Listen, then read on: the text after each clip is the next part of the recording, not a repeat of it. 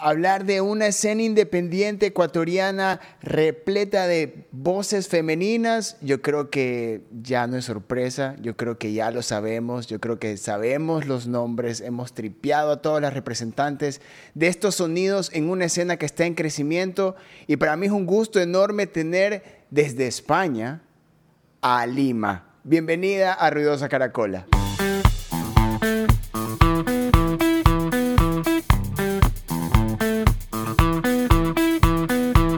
Este es el podcast de Ruidosa Caracola con Eric Mujica.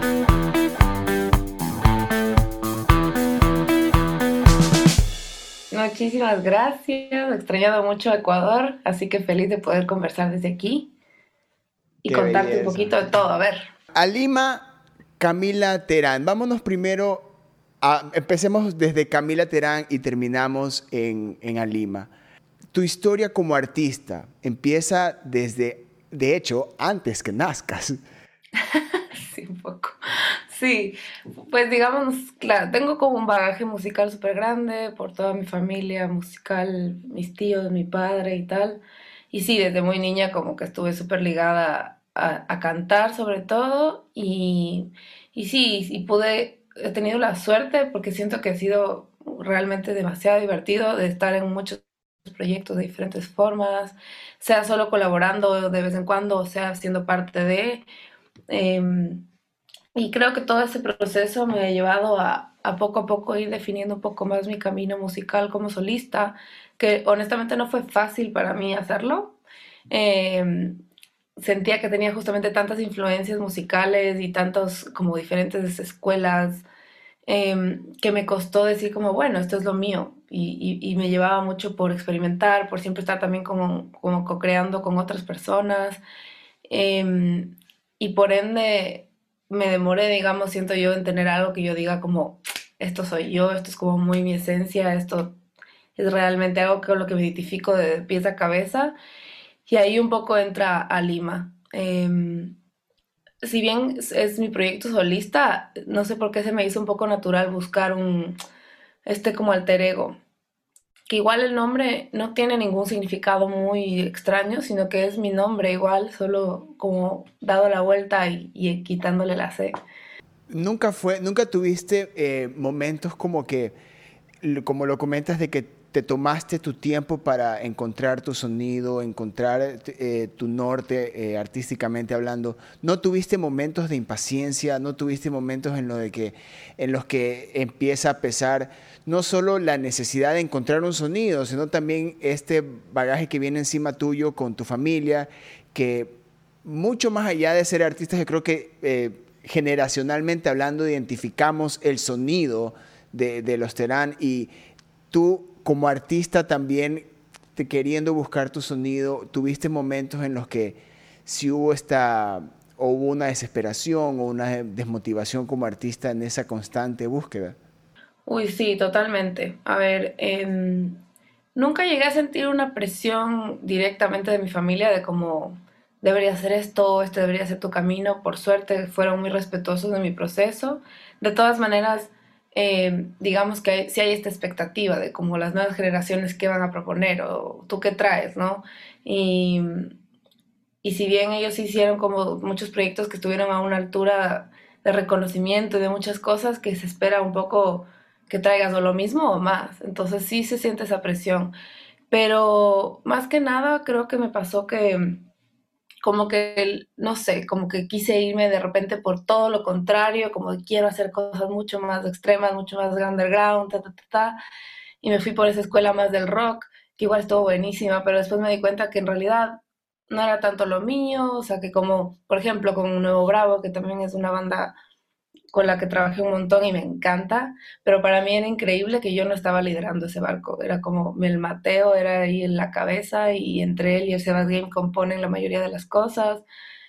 Y entonces estar como un poquito ya no ahí al frente, como había estado en otros proyectos, me, me alivió un montón. Y también tuve la banda de Camila y la Máquina de Luz, que igual era un poco yo al frente de todo, pero igual era un, proceso súper colectivo con todos los que pasaron por el proyecto y, y eso, entonces como sentía más esa cosa de definirme pronto, como que sentía a ratos la presión de, ya, esto tiene que, hacer algo tuyo con tu nombre, con tu sello, como desde muy joven sentí que tenía que sacar algo rápido y, y por ende creo que quizás muchas veces me apresuré a decir esto es lo mío o esto es lo mío, como más desde ese lado de la ansiedad claro, que desde algo muy genuino. Exacto, y, nace desde ahí también, pero como, como tú mencionas, tu viaje por la escena underground, irte por el rock, ¿esto lo haces por esa búsqueda o te sentiste muy identificada con lo que sucedía en esa escena? Porque de salir de nuevo Bravo a escuchar tu material como solista, hay, hay una diferencia. Hay un, hay, una, hay un producto, hay una, una visión distinta, pero igual te sentías cómoda en el under y haciendo a Lima. Sí, 100%. Eh, no, Bravo me permitía un juego del rock que siempre me ha gustado. O sea, no fue algo forzado nunca. Siempre, igual me son cosas que me llaman un montón. Si bien creo que es algo que no podría hacer sola, eh, es algo que me llama a hacer en grupo, como es con Nuevo Bravo. O sea, la banda de rock es algo que me fascina. Ahora, algo que ya soy yo sola 100%, me lleva a todo este otro mundo que es son mis influencias como mucho más directas que siempre fue, siempre fue el soul, el RB, el jazz, el funk. Y no sé, como me siento en casa, como mucho más que cualquier otro, en otro estilo. Y por eso siento que ahora puedo llevarlo como yo sola, sin necesidad de un respaldo de más músicos, ni de más, no sé, como eso. Es más mío.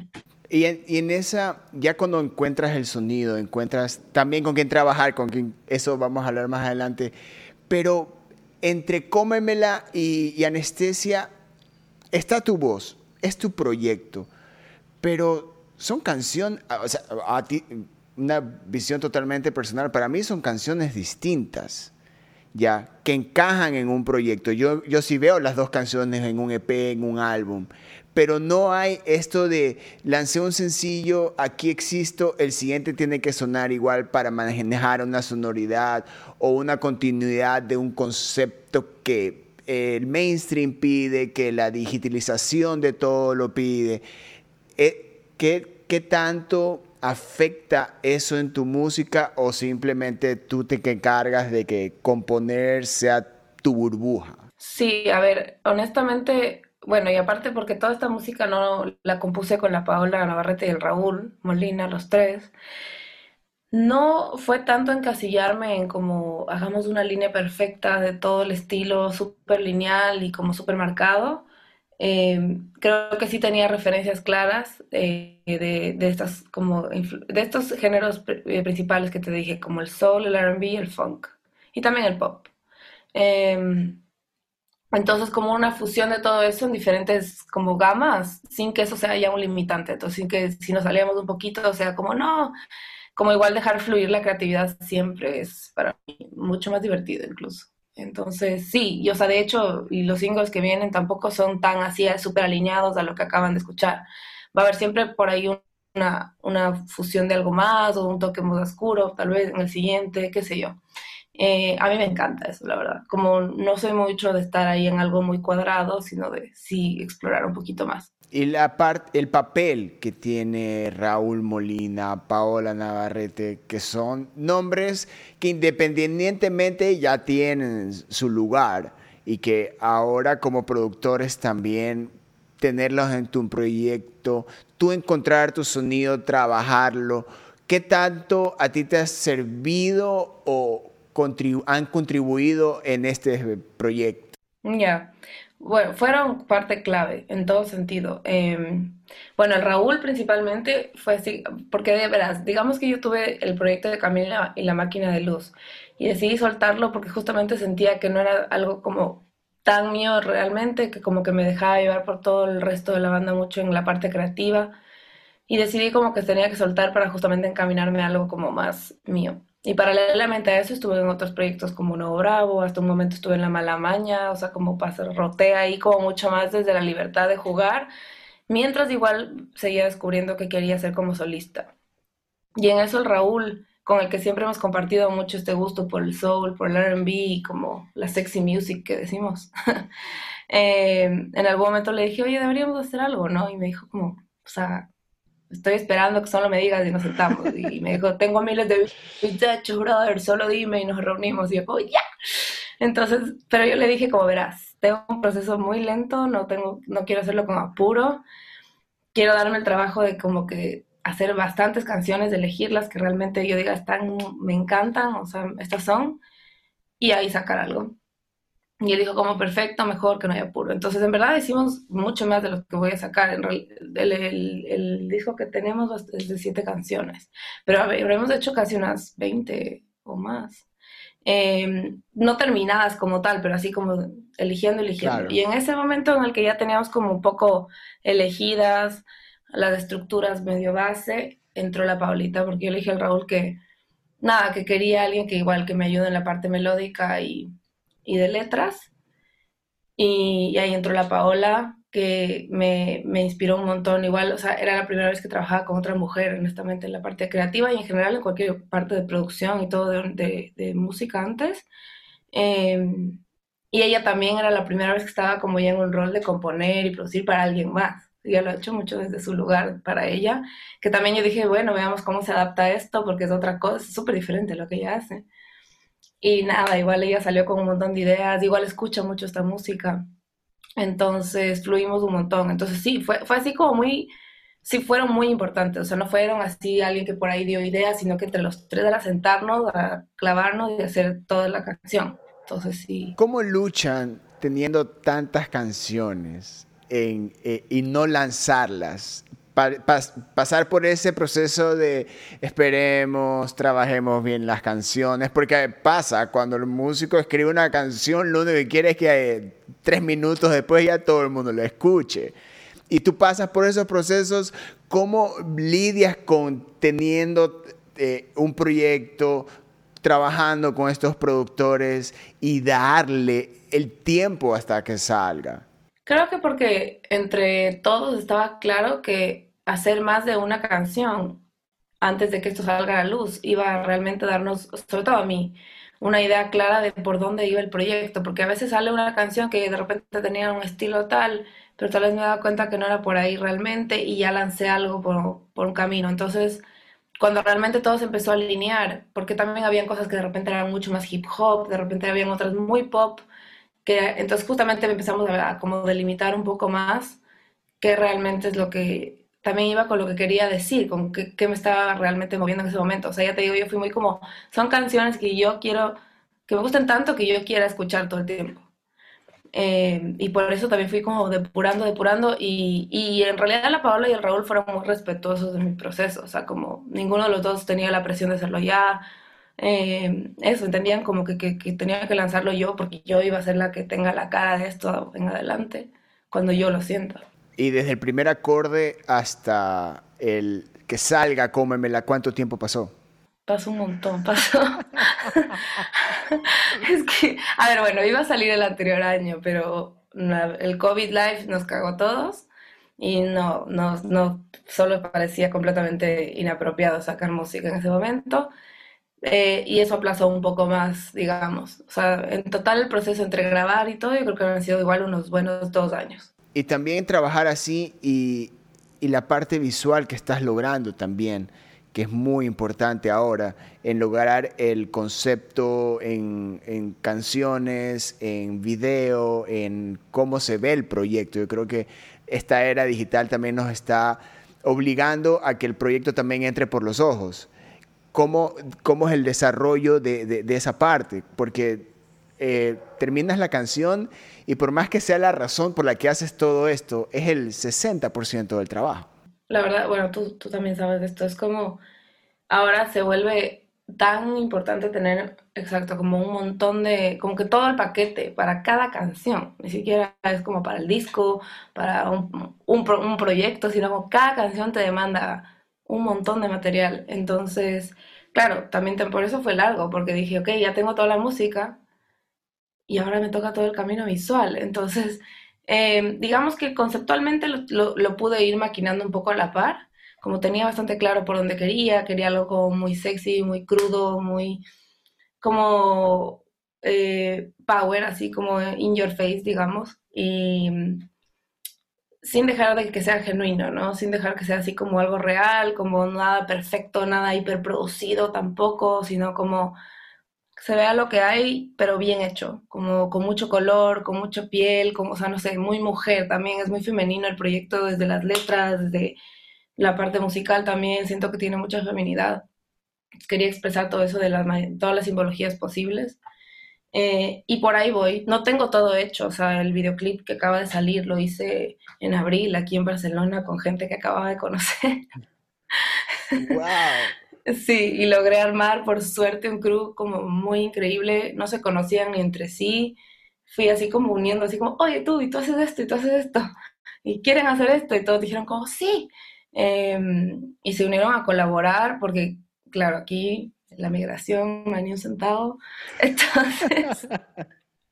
Pero todos aquí como con muchas ganas de hacer cosas también, porque claro, están muy parados también en todo, entonces nada, se, animaron así de una, hicimos todo en cuestión de un mes y un poco más, y boom. Entonces sí, voy igual creando a medida que voy sacando la música, pero digamos que el concepto está bastante ahí presente. Pero sí me tomé mi tiempo, o es súper importante lo visual. Siempre ha sido y, y honestamente me motiva que el proyecto ahora me exija que tenga que ser muy importante. Descarga la aplicación de Rappi usa el código RUIDOSA y obtén 7 dólares de descuento en tu primera compra. Tripea Rappi, usa el código RUIDOSA.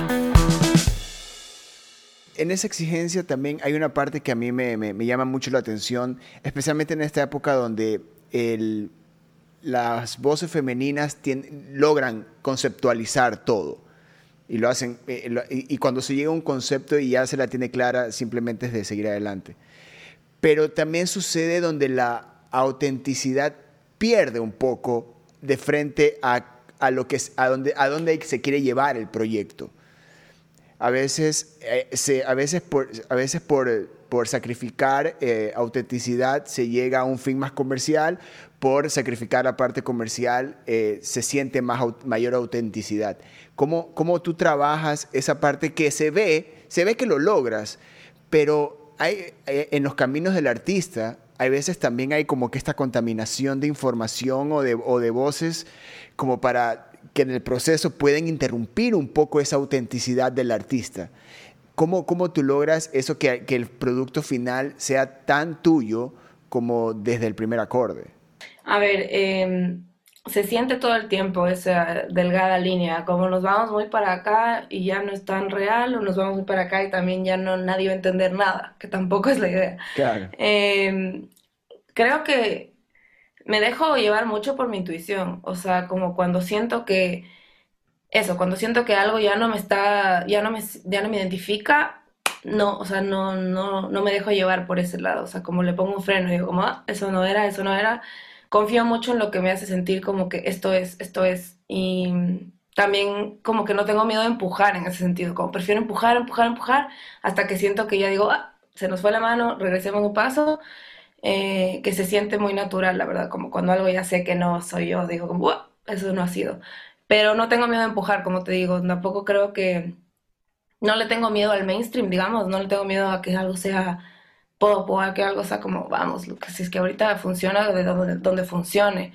Eh, y si es que mi autenticidad va por ese camino, está bien, y si no, también. Eh, entonces no me, tampoco me limito porque, uy, qué miedo que parezca esto, qué miedo que parezca lo otro, sino más si es que a mí me resuena, va. Claro, y, y más, más en, ese, en esa onda, porque también hay una parte donde también las redes sociales eh, también al artista puede significar eh, un arma de doble filo, donde se muestra eh, al artista, se muestra a la persona y hay un choque ahí, ¿ya?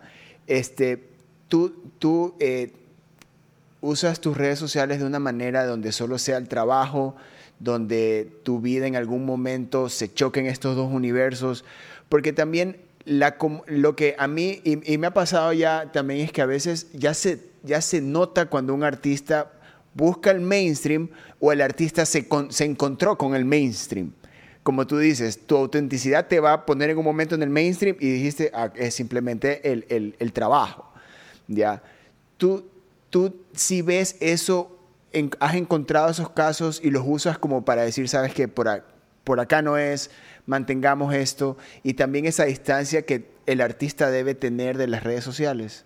Sí, a ver, personalmente me pasó súper marcado porque, em, no sé, mi relación con las redes sociales, de hecho, nunca había sido muy, muy desde la parte profesional eh, como se maneja ahora, eh, sino más de compartir básicamente lo que me da la gana cuando me da la gana y no muy pensado, ¿me entiendes?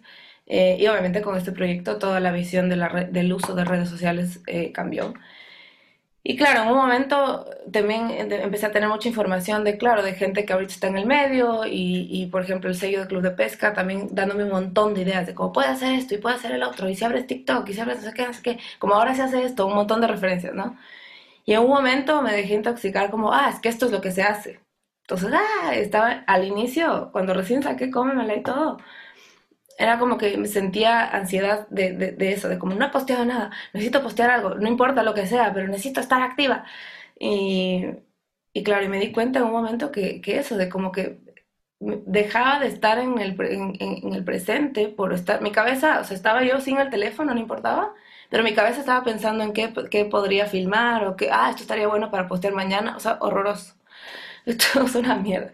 Entonces dije como, no, stop, stop, stop Tienes que hacerlo de, de, una manera que se sienta cómoda y no porque eso se hace y porque eso funciona y porque, como está bueno saber, porque igual es una, de alguna manera es algo laboral, pero, pero tampoco que te intoxique o que te transformes en algo que no es, como tú dices, como hay muchas maneras de hacerlo, creo. Y si es que hay cosas que realmente no van contigo, no van contigo, ¿no? Entonces, creo que sigo buscando el equilibrio, honestamente. No soy o sea, no es algo que me fluye y entonces, wow, lo tengo súper dominado, súper fácil. Creo que nadie, o sea, ese, ese choque artístico con las redes sociales, yo sigo, por eso yo pregunto, porque necesito que alguien me dé la respuesta, porque no la encuentro. Es que sí, es un equilibrio extraño. A ver, lo que sí he sentido es como he, evitado compartir demasiado de mi vida personal. Em, trato de compartir más todo lo que sea más relacionado al proyecto, tampoco al 100%, creo que como artista nueva no puedo darme el lujo de, solo subo algo cuando tengo música o solo subo una foto cuando está ya hecha. Y también no, a mí no me, yo como espectadora me gusta a veces ver esa parte más humana de un artista o de alguien que uno está siguiendo como, ah, mírale en pijama, ¿sabes? No sé, es como, esta vez humano también, a veces es bueno eso. Eh, y no me molesta hacerlo, pero eso, como con un límite. En un momento ya te digo, como que sentía que tenía que avisar, hasta contar que estaba desayunando y era como, ¿qué importa eso? Entonces, eh, eh, creo que sí sentí un sano límite y de ahí lo seguiré tanteando, la verdad. No, no creo que lo tenga 100% descifrado aún y me parece un poco una mierda. No sé si puedo decir estas palabras. No, sí, tranquila. Esto es plataformas digitales, puedes decir todo. eh, que haya tanta demanda, o sea, que el artista casi que tenga que, que, depender de esto, sobre todo en un inicio de la carrera, ¿sabes? Como, probablemente cuando ya estés como con un un nivel de seguidores sobre todo y de como de gente que quiera consumir tu, tu arte más allá de tus redes, podrás soltar más. Pero a un inicio esto es la plataforma y más aún con la pandemia, entonces eh, toca, pero sí, sí, no, me choca bastante, la verdad. Sí, es, es, normal y créeme de que eh, lo he visto en todos y todos estamos pasando por lo mismo, que un día es, por favor, solo puedo meterme al estudio a hacer música y déjenme en paz. Hay eso, hay eso. Pero en buena hora, por ejemplo, en, caso, en tu caso y en muchos casos que los sellos también se encargan como que de guiar al artista en ese aspecto porque eso también genera una ansiedad terrible.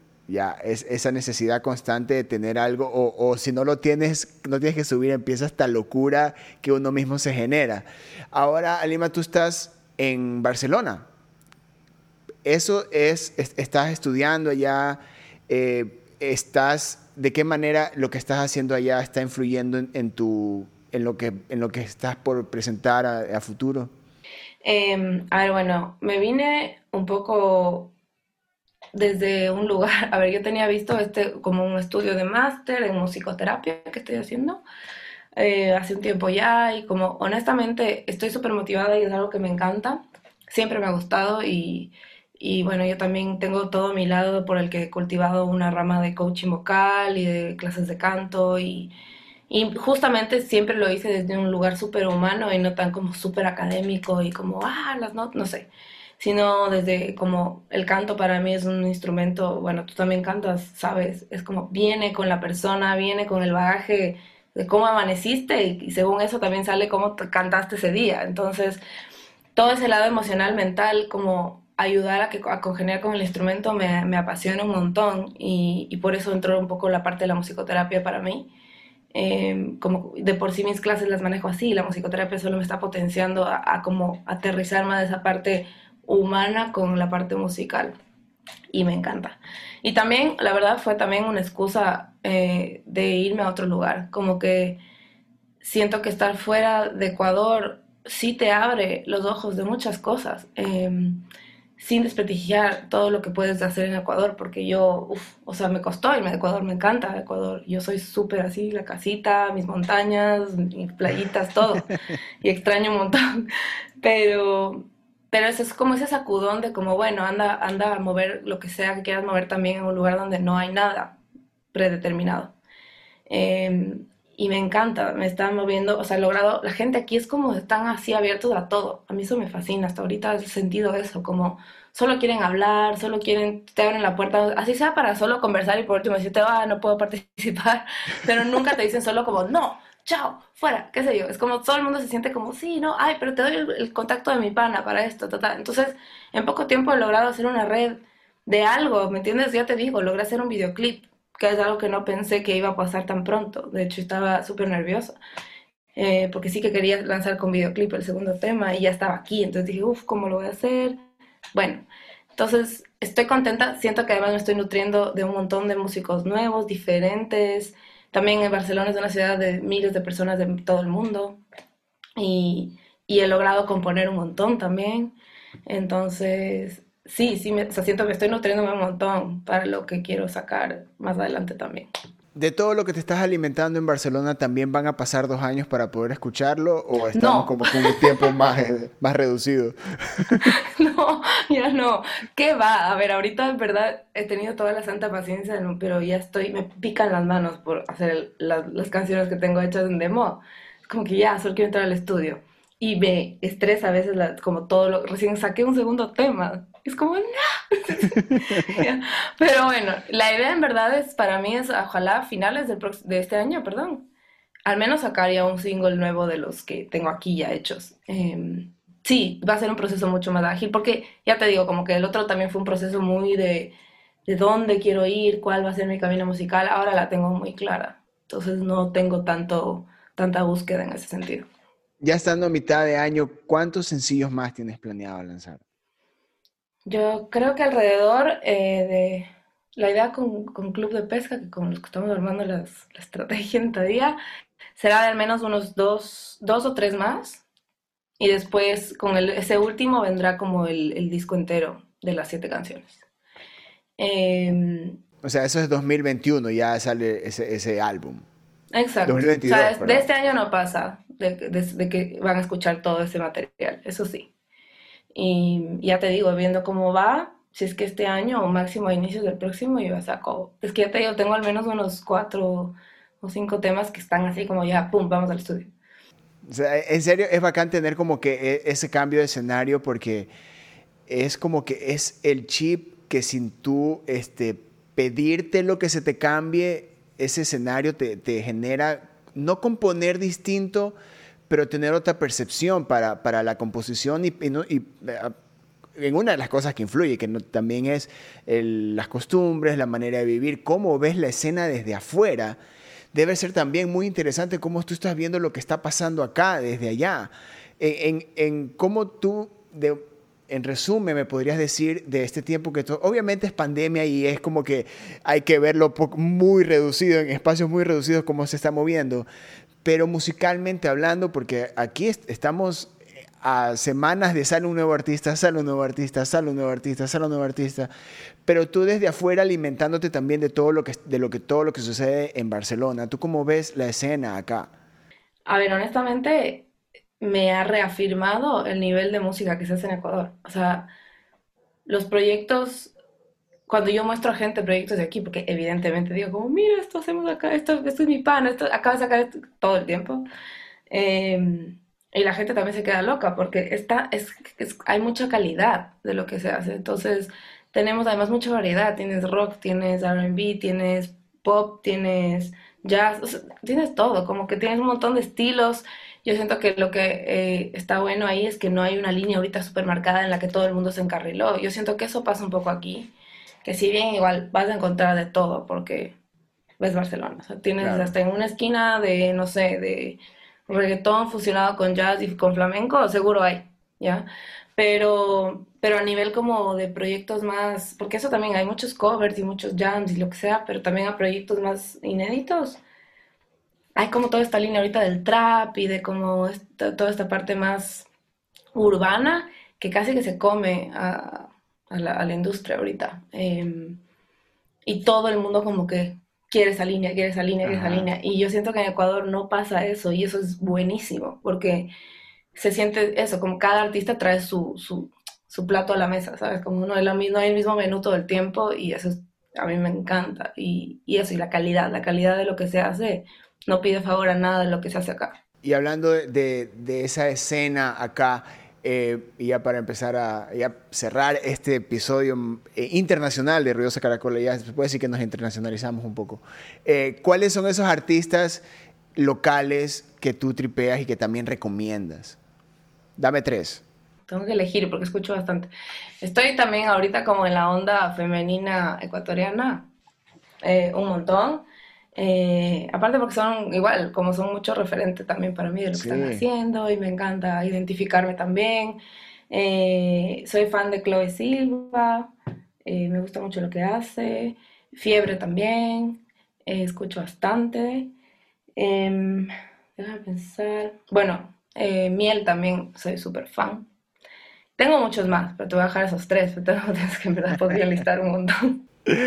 Listo, Lima. Muchísimas gracias por haber aceptado la invitación para, para, conversar y saber más de tu carrera, cómo te estás moviendo y también felicitarte por lo que has logrado. Son dos sencillos, pero dos sencillos bien trabajados, eh, musicalmente hablando, visualmente hablando, y eso habla muchísimo de la proyección que tienes con tu música y lo serio que eres y lo seria que eres que, con tu música y con este proyecto.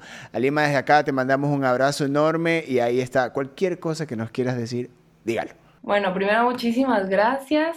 Eh, de ahí felicitarte por tu trabajo porque siento que siempre está ahí en boga de todo lo que se hace con la música en Ecuador y, y se necesita demasiado este tipo de espacios, así que muchas gracias por lo que haces y nada, creo que quizás pronto estaré por allá. Tocando pues sería lo mínimo, si es que la pandemia ah, lo permite. Entonces ahí les diría chismeando, aún no sé bien nada, pero, pero parece que sí.